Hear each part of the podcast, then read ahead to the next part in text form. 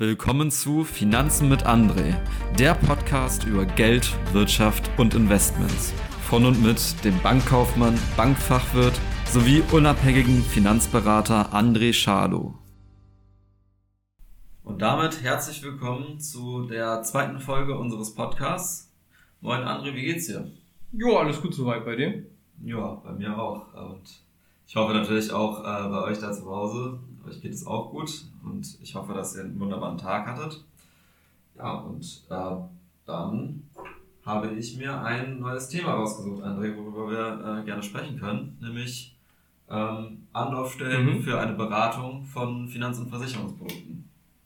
Okay, jo, dann ähm, fang, fang mal an, hol mich mal mit ins Boot, was du dir ja. so vorgestellt hast. Alles klar, ja, ich äh, habe gedacht, wir ähm, ordnen mal ja, für den Hörer da draußen mal ein, welche Möglichkeiten es gibt, sich beraten zu lassen und ähm, ja, was mhm. wir auch dann, ne, wir sind ja eben ein, ein Podcast mit äh, jemandem dabei, der eben das nötige Fachwissen hat, um auch einzuordnen, mhm. ähm, was für euch dann eben entsprechend das Beste wäre, beziehungsweise wo zumindest Vorteile und Nachteile erstmal liegen. Jo, klingt, klingt nach einer guten Sache auf jeden Fall, weil ich glaube tatsächlich auch, dass ganz, ganz vielen Leuten, die die Unterschiede nicht, nicht wirklich klar sind. Deswegen ist das vielleicht ganz sinnvoll. Genau, das äh, beobachte ich auch immer wieder und äh, es gibt halt einige Sachen, da werden wir dann später drüber reden.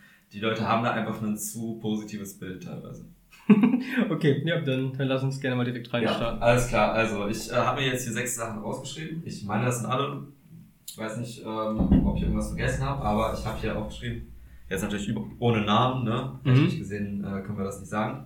Äh, Vergleichsportale, Apps, Banken, Versicherungsgesellschaften, Strukturvertriebe und Makler.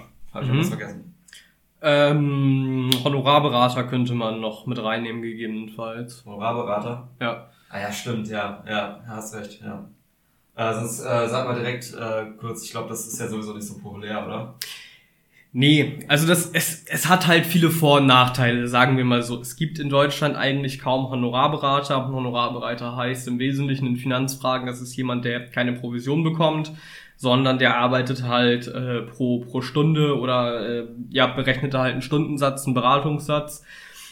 Problem an der ganzen Sache ist zum einen, meiner persönlichen Meinung nach, dass es, es gibt da halt nicht wirklich irgendwas, was das Ganze äh, reglementiert. Also es gibt da keine, keine Aufsichtsbehörde in dem Sinne oder sowas. Jeder kann da seine Stundensätze und sowas selber festlegen. Und ähm, ja, wenn ich dann lese, äh, weiß ich nicht, ich habe mich natürlich auch schon mal mit den Thematiken beschäftigt, Stundensatz 200 Euro, kann ich mir vorstellen, ich weiß, wie viel Arbeit hinter manchen Themen steckt, gerade jetzt zum Beispiel so eine Beratung, wenn es um eine Berufsunfähigkeitsversicherung geht oder sowas. Realistisch gesehen sind das wahrscheinlich schon so wenn man das vernünftig macht, acht, neun Stunden Arbeit ähm, als, als Makler. Und wenn ich da jetzt wirklich so einen Stundensatz abrechne, dann kommt es halt eh aufs Gleiche raus. Nur, dass wenn ich ein Honorarberater wäre, ich für den Kram, den ich mache, ja nicht wirklich irgendwie haftbar bin, es mir auch im Endeffekt ja relativ egal ist, was dabei rauskommt. Also wenn, wenn man jetzt als, als Makler irgendwie den Kunden hilft, das, das passende Produkt zu finden, das wissen viele nicht. Aber hat man halt immer so eine Haftungszeit, also zum einen ist man generell persönlich haftbar, aber zum anderen ist da auch immer so eine Zeit, in der man halt die erhaltene Provision halt zurückzahlen müsste, was den Kunden, den Verbraucher da halt so ein bisschen schützen sollte. Und alleine äh, deswegen, sage ich mal, ähm, hat man da, finde ich, eine größere Sicherheit als bei jemandem, der einfach nach Stunden bezahlt wird und dann halt im Endeffekt äh, war es das dann, sage ich mal so. Ne? Also, ja, okay, interessant. Das wusste ich tatsächlich nicht so richtig. Ähm, mhm. Ja, wie gesagt, ist nicht so eine populäre Art ähm, zu beraten. Ja, vor allen Dingen, man muss ja auch mal gucken, ne? Also generell sind Finanzen ja nicht so ein beliebtes Thema jetzt gerade in Deutschland. Exakt. Und ich finde, in vielen Bereichen ist da die Provision eine bessere Lösung aus dem ganz einfachen Grund, weil, keine Ahnung, dann zahlst du halt das, äh, die Cottage für den Makler, für die Beratung halt äh, über ein paar Jahre halt durch deine Beiträge ab das merkst du ja nicht wirklich, sage ich mal. Und ähm, wer, wer als ganz normaler ähm, Bürger im Mittelstand vielleicht hat da mal eben ein paar tausend Euro über und sagt, hier, ich lege mal ein paar tausend Euro auf den Tisch und lass mich da beraten auf einen Schlag. Also es ist, ja, ja weiß ich nicht, ist, ist so ein bisschen Traum, Träumerei irgendwie, ne? Ja. Aber ja. Alles klar.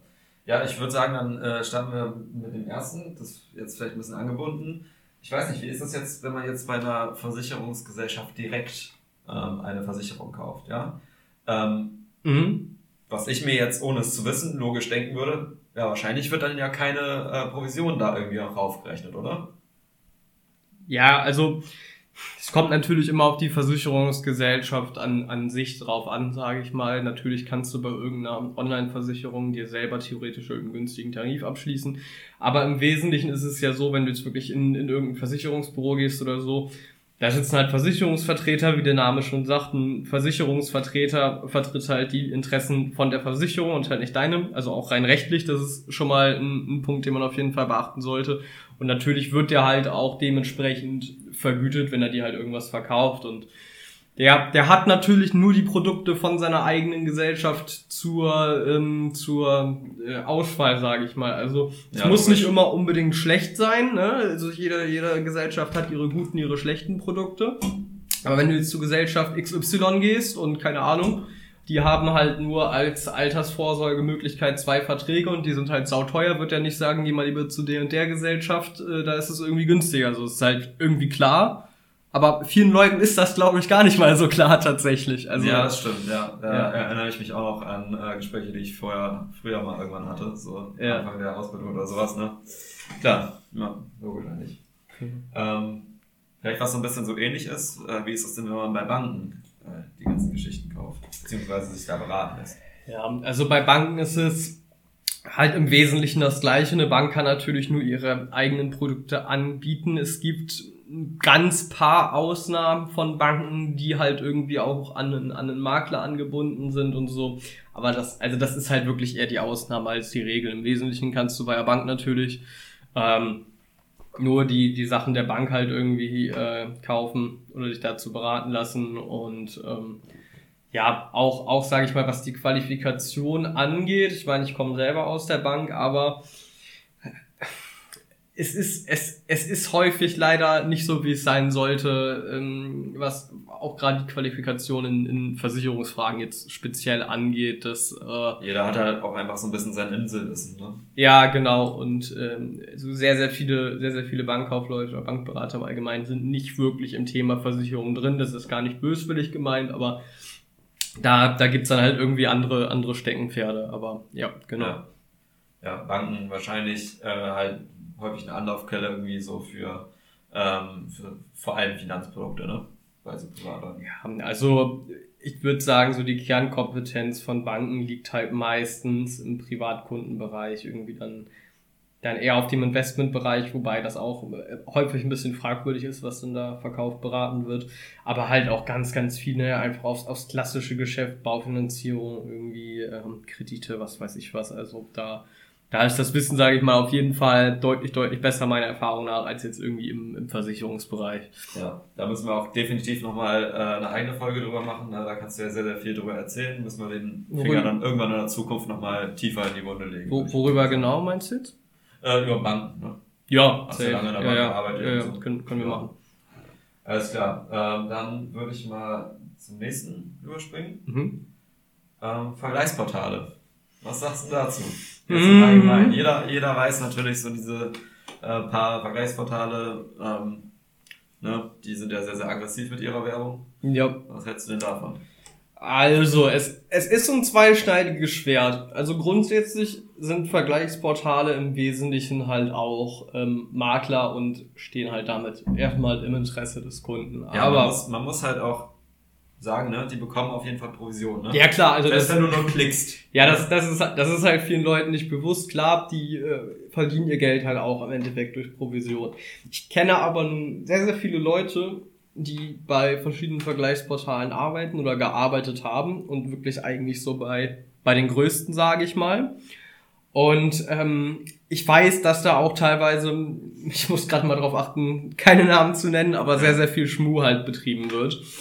Ähm, das ist, es ist halt sehr manipulativ gestaltet häufig. Also natürlich hat da, haben Vergleichsportale im Gegensatz zu einem normalen Makler, einfach weil die halt so viele Kunden ja irgendwie an Gesellschaften vermitteln, das, das sind ja riesige Massen an Kunden, die da durchgepeitscht werden, halt mit irgendwelchen ähm, Gesellschaften normalerweise irgendwelche Kickback-Verträge, also dass die halt nochmal zusätzlich zu ihrer Provision on top halt irgendwie einen, einen größeren Boni, sage ich mal, einfach bekommen. Ne? Ja. Und die sind natürlich verpflichtet, objektiv halt irgendwie das, das aufzulisten, ähm, das, das zu vergleichen, ne, natürlich.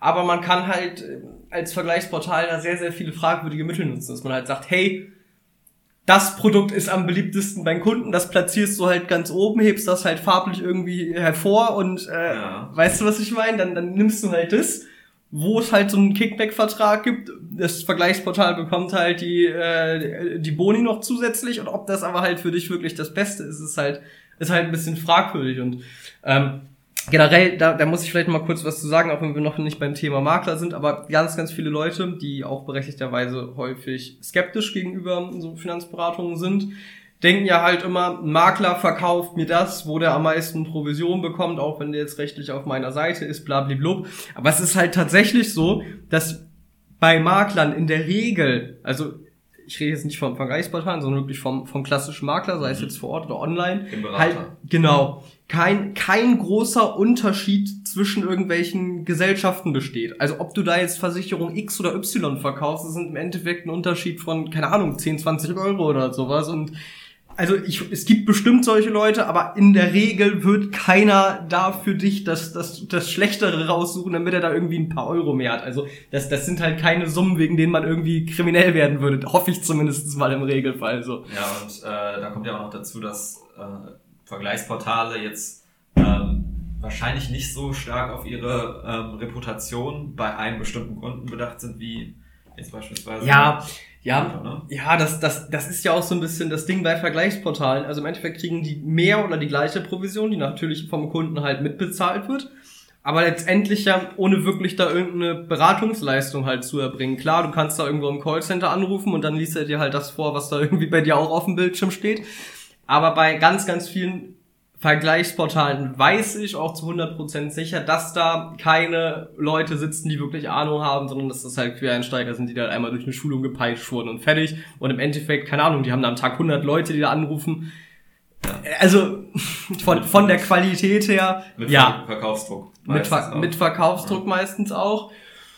Und ähm, ja, man, man, man, muss, man muss dazu halt ja auch sagen, was ist mal in einem Schadensfall? Also hast du da wirklich Bock, dann, keine Ahnung, das Geld ist halt verdient, du bist halt einer von, von hunderttausenden Kunden, da dich irgendwie durch irgendein Callcenter zu telefonieren, um irgendwie einen Schaden zu regulieren, das ist halt, naja. Ja, und ich meine da, dazu, ja, hast du ja schon angesprochen, Schadensfall, ne, es, ähm, Policen sind ja teilweise auch sehr, sehr kompliziert, ne, also ich äh, kenne mich da jetzt nicht so aus, wie das bei den gängigen Vergleichsportalen gekennzeichnet ist, ob man da irgendwie bestimmte Sachen angeben kann. Wahrscheinlich schon irgendwie. Ja, ja. Aber man muss sich halt selber damit beschäftigen. Ne? Im Endeffekt bist du der Herr darüber. Ja, ja. das ist so, das ist so ein Ding. Vergleichsportale schaffen halt diese Illusion, dass es super einfach ist, irgendwie die richtige Versicherung auszusuchen. Das ist halt de facto einfach nicht so. Also das, das ist halt was, was, was einfach mega krass nach hinten losgehen kann. Natürlich gibt es Sachen, die komplizierter sind oder weniger kompliziert sind. Aber im Endeffekt keine Ahnung, dann gibt's da fünf Felder, da ist überall ein Haken drin, da steht, das ist das super tolle Top-Produkt, dann sagst du, ja, okay. Aber ob da überhaupt jetzt ja. alles Wichtige wirklich berücksichtigt worden ist, das steht halt auf einem anderen Blatt. Und was dazu kommt, jeder, der mal irgendwie auf einem Vergleichsportal irgendwas verglichen hat, der weiß ja auch, da wird halt ziemlich aggressives Marketing gemacht, wenn man mal was abgeschlossen hat. Und im Endeffekt kriegst du da irgendwie jede, jede, äh, jedes Jahr oder so dein, deine Nachricht, ja, Bro, wechsel doch mal deine Hausratversicherung, was weiß ich was, du sparst da drei Euro, wo natürlich jedes Mal neue Provisionen fließen, was aber im Endeffekt ja überhaupt nicht sinnvoll ist. Also natürlich kann man mal gucken, wenn irgendwas krass teurer wird, ob man da Geld spart, aber im Wesentlichen sollte im Fokus ja erstmal liegen, dass die Versicherung halt im Ernstfall zahlt, weil sonst kannst du es auch gleich lassen und das, das, das, das macht nicht wirklich Sinn. Du hast ja jedes Mal auch neue Wartezeiten etc. und ich finde, daran sieht man schon, alleine was Wartezeiten zum Beispiel angeht, also kurz zum Beispiel, sagen wir mal, du hast eine Rechtsschutzversicherung gemacht, ja? Ja. Dann hast du da ja, äh, du kannst ja nicht sagen, ich habe heute eine Rechtsschutzversicherung gemacht, also im Regelfall, die Möglichkeit gibt's auch, aber morgen verklage ich jetzt jemanden, weil sonst würde das ja jeder irgendwie so machen und sich das Geld sparen und den Bums dann wieder kündigen, sondern du hast ja halt eine gewisse Wartezeit einfach. So, ja, ne, damit das halt nicht ausgenutzt wird. So. Aber wenn du jetzt jedes Jahr oder jedes zweite Jahr sagst, hier eine neue Rechtsschutzversicherung und sowas. Was passiert denn dann, wenn du genau dann halt einen Rechtsstreit hast? Nur quasi damit das Vergleichsportal halt wieder eine neue äh, Abschlussprovision bekommt oder eine neue Bonusvergütung bekommt. Ähm, aber du dann wieder jedes Mal bei irgendeiner Gesellschaft in einer neuen Wartezeit bist. Beispielsweise. Das ist halt totaler Bullshit, wenn man das mal so reflektiert. Ja, also da gibt es halt auf jeden Fall äh, Probleme, die entstehen könnten. Ne? Das ist Ja. ein Beispiel dafür. Ja, Definitiv. Alles klar. Ähm, ich würde mal sagen, wir bleiben so ein bisschen in dieser Welt. Ähm, es gibt ja ähm, an eine, eine ganz bestimmte, denke ich da, aber da darf man natürlich auch den Namen nicht nennen. Ne? Es gibt ja Apps, die auch äh, als äh, Finanz- und Versicherungsberater so gesehen ähm, auftreten. Ja. Was hältst du denn davon? Hm, Ja, also es ist natürlich ein bisschen derselbe Schmuh wie, wie bei Vergleichsportalen. Also du hast halt einfach natürlich keine richtige Beratung. Du hast im Prinzip alles, was ich gerade aufgezählt habe. Aber was vor allen Dingen so ein Punkt ist, ist, dass äh, die, die, diese Versicherungs-Apps halt sehr, sehr unehrlich halt an, das, an den Kunden halt einfach schon von vornherein rangehen. Dann werden da irgendwie Gutscheine versprochen etc., irgendwie, dass man sich da registriert. Was die Leute aber nicht wissen ist, die unterschreiben halt eine Maklervollmacht und klar, das musst du auch bei einem normalen Makler tun, aber ich habe schon sehr, sehr, sehr, sehr häufig gehört, so häufig, dass ich mir eigentlich nicht vorstellen kann, dass es nur Gerüchte sind, dass die Versicherungs-Apps dann halt wirklich irgendwie einfach neue Verträge abschließen oder wechseln, ohne den Kunden halt zu informieren.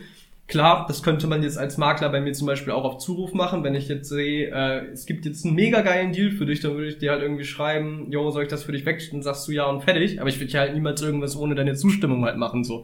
Und ähm, das ist so ein bisschen das Thema, dass da halt einfach ja, sehr, sehr, sehr, sehr viel zum Beispiel auch die, die Betreuungskotagen, ähm, also wenn man, wenn man, wenn man Makler ist, hat man ja für die Verträge, die man betreut halt, ähm, wird man von den Gesellschaften halt vergütet, dass wenn Fragen sind, wenn es mal einen Schadensfall gibt, man sich halt um den Kunden kümmert, wenn sich die Lebensumstände ändern, ne?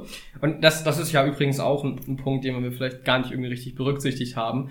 Aber wenn man jetzt wirklich persönlichen Ansprechpartner hat, sei es jetzt vor Ort oder sei es jetzt online, wie, wie bei mir beispielsweise, dann äh, ist es ja so, man, man kennt sich ja irgendwann und man kennt auch die Lebenssituation des Kunden. Und ich weiß ja irgendwie, keine Ahnung, bei Familie XY, bei Familie Meier von mir aus, die heiraten jetzt nächstes Jahr, da behalte ich im Hinterkopf, okay, da müssen wir ein bisschen was anpassen. Oder ich weiß, da ist ein Kind unterwegs. Oder, Ja. Weißt du, was ich meine? Das, und das, das sind ja Sachen, die viele Privatpersonen gar nicht auf dem Zettel haben, dass man da irgendwas ändern muss dann teilweise und das dann natürlich auch nicht über irgendwelche Apps oder Vergleichsportale halt selber proaktiv machen, sondern das, das ist ja so ein bisschen der Job, das im Hinterkopf zu haben, sage ich mal, weißt du? So, Ja, genau. das, das stimmt, ja. Ähm, ja, habe ich, dem habe ich nichts wirklich hinzuzufügen. Ähm, ist halt auf jeden Fall eine Möglichkeit, die halt immer moderner wird. Ne? Also du hast halt die Illusion davon, glaube ich, dass du halt einfach alles selber unter Kontrolle hast. Ne? Gerade bei so Vergleichsportalen. Ich, ich, ich habe selber auch eine App, so ist es nicht, ne? Dann siehst du da halt äh, deine, deine Verträge auch drin beispielsweise. ja. Also die meisten Versicherungsmakler oder Finanzmakler, ich mache ja nicht nur Versicherung, ich mache ja auch Investments und alles andere, aber haben äh, halt häufig schon eigene Apps. Natürlich nicht jeder, nicht jeder in dem Sinne seine eigene, aber halt eine, ein Grundding, sage ich mal, was da ein bisschen individu- individualisiert wird. So. ja. Äh, genau, aber ja, es, es, es, es ist halt. Wo, wozu brauchst du das, seien wir mal ehrlich? Also, ja, da guckt man halt einmal rein oder sowas oder wenn man nochmal irgendwas wissen muss, aber im Prinzip kannst du halt auch dahin gucken, wo du deine Papiere sonst lagerst. Also ja, ganz ehrlich. und, und vor allen Dingen, was, was passiert denn, dass du dich spontan fragst, was steht in dem und dem Versicherungsvertrag? Wenn, dann ist es ja meistens eh im Schadensfall und dann musst du ja eh irgendwie an die Gesellschaft oder an deinen Makler oder was weiß ich, an wen du halt darum hast, hinantreten. Und dann kannst du halt auch einfach gleich dem eine WhatsApp schreiben und sagen, yo, ist das und das eigentlich in meiner Versicherung mit drin? Wie gesagt, das gehört ja auch irgendwie zum Job dazu. Dass der Kunde sich eben nicht selber durch irgendwie die AGBs von jeder Versicherung halt irgendwie vorstellen muss. So, ne? Das, ist korrekt. Äh, ja, genau. Ja, das stimmt. Ähm, ja, und dann äh, kommen wir mal so ein bisschen in die, in die letzte Phase. Ne? Das kann man ja immer so ein bisschen unterteilen, so technologisch, äh, so Banken, Versicherungsgesellschaften. Jetzt hier so, jetzt konkret so Berater, ne? Das, das Klassische, was man irgendwie so kennt. Ja. So, da haben wir natürlich einmal Makler und Strukturvertriebe. Erstmal, Oh, ist ja, da so ungefähr der Unterschied? Ja, also ein ganz sensibles Thema bei mir. Ich darf jetzt natürlich, wie gesagt, keinen Namen nennen aus ähm, wettbewerbstechnischen Gründen. Ja, Ähm, aber, also im Prinzip sind Strukturvertriebe erstmal einfach nur Versicherungsvertreter, heißt, sie sind nicht auf Seite des Kunden in der Regel. Es gibt auch ein paar Strukturvertriebe, die Makler sind, aber wir gehen jetzt mal vom, Ja, ja, vom Regel- Regelfall aus. ja, bei Strukturvertrieben ist es ja bekanntermaßen eigentlich so, ein paar sind der Grund, warum die Finanz- und Versicherungsbranche einen schlechten Ruf hat. Ja. Und ein paar sind, äh, ja, haben die, von denen man nichts hört, die machen meistens alles richtig. So Ja, sagen wir mal, stimmt, ja. sagen wir mal so. Ja. Ähm, aber ja, das, das, ähm, man muss erstmal verstehen, wie funktioniert so ein Strukturvertrieb. Im ersten, äh, im ersten, äh, in erster Linie ist es ja einfach nur eine- eine Form, wie so ein, wie so ein Versicherungsvertrieb aufgebaut ist, so. Und es, da, es werden halt sehr, sehr viele falsche Anreize gesetzt. Im Regelfall funktioniert das halt so, jeder kennt wahrscheinlich diesen einen Typen, der man irgendwie in der Schule hatte oder irgendwoher kennt, der dich auf einmal anschreibt und sagt, yo, Bro, hast du nicht mal Bock, über deine Versicherung zu sprechen, so. Ja. So. Und wie ist der dazu gekommen? Naja, es ist halt Leuten, denen irgendwie das große Geld versprochen wird, die halt nicht wirklich nennenswerte Qualifikation haben, die eher auf Verkaufen getrimmt werden als auf wirkliche Hintergrundwissen, äh, Produktkenntnisse oder generell halt auf Finanzmarktkenntnisse, die dann halt auf ihren Freundes- und Familienkreis halt einmal losgelassen werden so und wenn da nichts mehr zu holen ist, dann sind sie halt meistens auch wieder draußen. Aber ja, im Prinzip ist es das halt. Das sind Leute, die keine nennenswerte Ausbildung haben. Und ja, man braucht dafür, wenn man das macht, auch einen IHK-Test. Aber dieser IHK-Test, also Ja. Retalk, nach dem Wochenendkurs schafft den halt jeder. So, dann Ja. musst du da halt, das ist ein Ankreuztest übrigens, den du nur bestehen oder nicht bestehen kannst. Es gibt da keine Noten und eine mündliche Prüfung, aber also no offense, es gibt auch Leute, die auf dem Papier keine Qualifikation haben, außer diesen IHK-Test, aber halt trotzdem einen geilen Job machen. Die gibt es definitiv, aber der Regelfall ist halt eher wirklich der der Typ, der vorher irgendwie ein Crypto äh, Bro war, dann jetzt in Versicherung macht, da seinen Test gemacht hat und einfach alles Mögliche an jeden probiert zu verscherbeln. Und äh, diese Produkte, es funktioniert natürlich so, die Leute, die über dem sind, verdienen halt Geld daran, wenn der was an seine... Das ist im Prinzip ein Pyramidensystem in den Es ist ein Pyramidensystem sogar. Ja. es ist ein Pyramidensystem, definitiv. Es ist legal, aber es ist zumindest mal, finde ich, moralisch fragwürdig. Also auch, auch die Leute, die da verkaufen, das muss man auch ganz klar sagen, häufig sind die halt meistens irgendwie äh, jetzt auch nicht ultra die Bösen, die sind sich meistens einfach überhaupt nicht bewusst, was sie tun und denken halt wirklich, dass sie was Gutes tun, weil die dann auch total gebrainwashed werden. Also sei es Ja. jetzt nicht, dass es charakterlich böse Menschen sind, die gibt's bestimmt auch. Aber in der Regel sind die halt selber nur Opfer von so einem System, was sie halt einfach ausnutzt. Meiner Erfahrung nach ja, zumindest. ja. Mhm. ja, auch mit sehr, sehr viel sozialem Druck eben, ne? Also Ja. Verkaufsdruck hast du in vielen äh, Branchen irgendwie. Ähm, aber ja, dieser soziale Druck ist da halt besonders, ne? Ja, also es, es ist teilweise halt wirklich sehr, sehr sektenähnlich. Ich, da könnten wir vielleicht nochmal eine separate Folge zu machen, da es ist, es ist ein sehr, sehr langes Thema. Aber es ist halt wirklich häufig so, dass die Leute halt ihren, ihren aus ihrer normalen Bubble, sage ich mal, einfach komplett rausgeholt werden und noch mit diesen Jungs dann von irgendwelchen Versicherungsvertrieben chillen, die sich halt alle selber gegenseitig beweihräuchern und äh, entweder ist jeder Kunde potenzieller äh, Partner, der halt auch verkaufen soll, oder äh, der hat halt nichts in deren Gegenwart zu suchen. Und häufig, Ja. irgendwann ist halt jeder Kontakt verbrannt, so die Leute sind halt hardcore abgefuckt von dir, halt auch berechtigterweise. Und ähm, ja, dann hast du hast du einfach keinen Freundes- und Familienkreis mehr, weil du die halt über ein Jahr komplett abgefuckt hast, aber keine Neukunden mehr Ja. findest. Und deine alten vermeintlichen Freunde aus deinem Versicherungsvertrieb haben halt auch keinen Bock mehr auf dich, weil die halt keinen Cash mehr an dir verdienen. So. Und das ist auch eher die Regel als die Ausnahme, dass es genau so endet. Ja, das stimmt. Ähm, ja, ich würde sagen, wir, wir reden da irgendwann auch nochmal ein bisschen länger drüber. So, das ist wirklich ein sehr, sehr interessantes Thema vor allem auch. Ne? Ja, Viele, äh, die halt auch äh, Makler sind, äh, waren auch eben in einem Strukturvertrieb, deswegen hat man da sehr, sehr viel Kontakt mit. Ne? ja, ja, definitiv. Also ich habe ich hab da echt wilde Stories. Wir können auch ein paar. Wir können ja mal sonst noch mal in der nächsten Folge einfach mal ein Storytime machen oder ein paar. Ich habe da echt ein paar wilde Geschichten. Ja, äh, folgt uns auf jeden Fall, damit ihr sowas nicht verpasst. Ne? Sage ich jetzt mal schon mal im Voraus. So, äh, dann kommen wir jetzt zum letzten Punkt. Ne? Da muss man auch natürlich dazu sagen, ähm, André, du bist ja selber eben Makler. So, und äh, deswegen Würde ich nicht empfehlen. ja, auf jeden Fall, wir sind halt äh, da natürlich, ne, ob jetzt berechtigterweise oder nicht, müsst ihr dann irgendwie selber wissen, aber eben auch voreingenommen, ne, was es eben Ja. angeht. So, Klar. ähm, sag mal ein bisschen was dazu. Ja, also als, als Makler ist es ja so, du stehst rein gesetzlich schon mal im Lager des Kundens. Du vertrittst nicht die Interessen von irgendwelchen Versicherungen, sondern in aller Linie erstmal die von deinen Kunden. Das ist schon mal ganz, ganz wichtig festzuhalten. Du hast halt auch mh, ein sehr, sehr großes Interesse daran, das vernünftig zu machen, was ich anfangs schon erwähnt hatte, weil du halt in einer persönlichen Haftung bist und dann halt echt Probleme bekommen kannst. So. Ja, ja. weil du eben auch ähm, deine Reputation halten willst. Ne? Ja, klar. Du, du willst eben, du willst eben, das ist ja die Beziehung mit dem Kunden ist so, du willst, dass es dem Kunden möglichst gut geht bei ja. dir. So, weil du dann eben den über Jahre hinweg betreust. Ja, und natürlich, wenn die Leute zufrieden sind, auch ähm, man weiterempfohlen wird beispielsweise, genau, wenn irgendjemand ja. mal Unterstützung braucht in Finanzthemen oder so. Und ähm, ja, ich kenne ja beide Welten. Ich war ja auch in der Bank tätig und ich war auch schon mal ähm, in einem Vergleichsportal tätig. Und ich muss halt sagen, dass ich halt finde, persönlich meiner Erfahrung nach jetzt und auch, man kennt ja Leute aus der Branche, ähm, unabhängig davon, wo die jetzt arbeiten, mit denen man sich mal austauscht, dass ich persönlich finde, dass man nur als Makler wirklich hundertprozentig im Kundeninteresse handeln kann.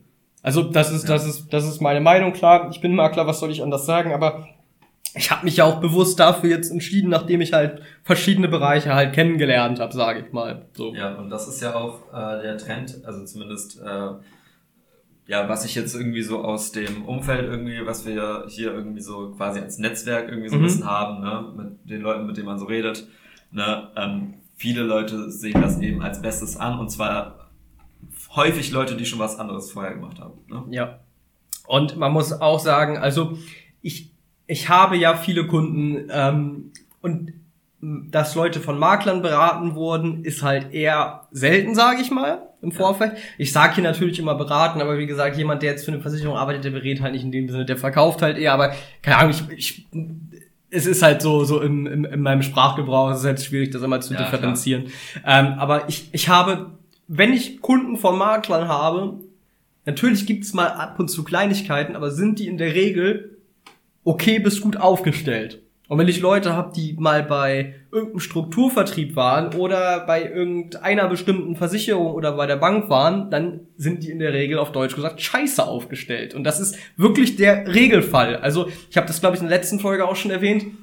Gerade bei Themen, die wirklich über die finanzielle Zukunft von Leuten entscheiden können, ist es, ist es halt, ist es halt schwierig, wenn man da halt wirkliche Anfängerfehler einbaut, die jeder eigentlich, der wirklich eine Ausbildung in diesem Bereich hat, so, keine Ahnung, in der zweiten Woche Berufsschule gefühlt lernt. Aber irgendwie, äh, beispielsweise, ich hatte, ich hatte letztens eine Kundin, ich kann das dir mal kurz erzählen, die ähm, zum Thema Berufsunfähigkeit bei der Bank beraten worden ist mal, ja, wo eine Rente von 400 Euro abgesichert war. So, ähm, für die Leute, die es mal nicht wissen, also wenn man mal nicht arbeiten kann, ne, wenn man irgendwie krank ist längere Zeit, bekommt man im Prinzip fast ja nichts vom Staat, ähm, eine Zeit lang Krankengeld, aber es reicht ja nicht, um seinen Lebensunterhalt zu bestreiten. Ich will es nur mal kurz zusammenfassen, damit ihr ein Bild ja. habt. So. Ähm, alles unter 1000 Euro macht halt im Prinzip keinen Sinn, weil, naja, sonst, äh, keine Ahnung, sparst du dem Staat einfach Geld, weil du bekommst dann weniger Sozialleistung, weil es dir dran gerechnet wird. Also diese, diese Versicherung hat halt noch nie Sinn gemacht. So, dann habe ich halt mit der Kundin darüber gesprochen, der das halt erzählt, wie die Situation halt aussieht. Ja, ähm, der der Bankmensch von, von, von dem sie diese Versicherung hat, hat dann noch irgendwie über, über Ecken probiert, irgendwie die, die Kundin aufzuhalten, dass sie, dass sie das noch nicht wechselt und sowas. Ähm, aber letztendlich war es halt so, dass der der festen Überzeugung war, dass es halt nicht so ist, dass es halt überhaupt nicht angerechnet wird auf Sozialleistungen und was weiß ich was. Und seien wir ehrlich, das ist eine Google-Suche. So. Ja. Aber was wäre jetzt passiert, wenn die, wenn die Person, die Kundin mal wirklich krank geworden wäre? Ich meine, im schlimmsten Fall zahlt die halt sehr, sehr viel Geld übrigens äh, für, für, für eine Versicherung, die, äh, die wir dann irgendwie auf 1,5 hochgesetzt haben. Also zahlt jetzt genauso viel wie vor für 400 Euro, weil davon abgesehen. Aber denkt irgendwie, ja, ich bin abgesichert, ich muss mir um nichts mehr Sorgen machen und dann gerät die mal irgendwas weg und dann kommt raus, äh, ja, da war halt jemand dran, der mal so ein Wochenendseminar besucht hat. So, keine Ahnung. Das ist ja, halt. Äh, es kann halt existenzentscheidend sein. So. Und das ja, da muss man als Privatperson halt einfach wirklich aufpassen, ne? dass man da nicht ähm, ja, von den falschen Leuten einfach beraten wird. Ja, definitiv, definitiv. Ähm, wir können ja sonst vielleicht auch noch mal eine Folge darüber machen, woran man eine gute Beratung erkennt oder eine tendenziell schlechte Beratung. Das wäre vielleicht auch nochmal ganz interessant. Das sollten wir auf jeden Fall machen. So. Wir sollten einfach alles machen, was den Leuten irgendwie so hilft, äh, irgendwie dann einen Kompass zu entwickeln. Ne? Jo, ja, definitiv. Dafür sind wir da. Sind wir eigentlich durch oder hast du noch was auf dem Zettel? Wie sieht das so aus bei dir? Ich habe ich hab nichts mehr auf dem Zettel soweit. Ähm, ich würde sagen, dann können wir es hier bei einer knappen halben Stunde können wir es können wir's hier cutten. Jo. Dann würde ich sagen, ähm, ja, stay tuned, ne, für die nächsten Folgen. ja. So, ihr habt gehört, wir, wir haben ja viel vor, irgendwie noch anzusprechen, äh, was eben für euch auch äh, interessant sein könnte. Ähm, und dann würde ich sagen, sehen wir uns beim nächsten Mal. Genau. Und ich würde mich natürlich sehr freuen, wenn ihr den Podcast bewertet und teilen würdet. Und ansonsten freue ich mich natürlich auch, wenn ihr das nächste Mal einfach wieder zuhört. Ja, also bis dann, Leute. Tschüss. Bis dann.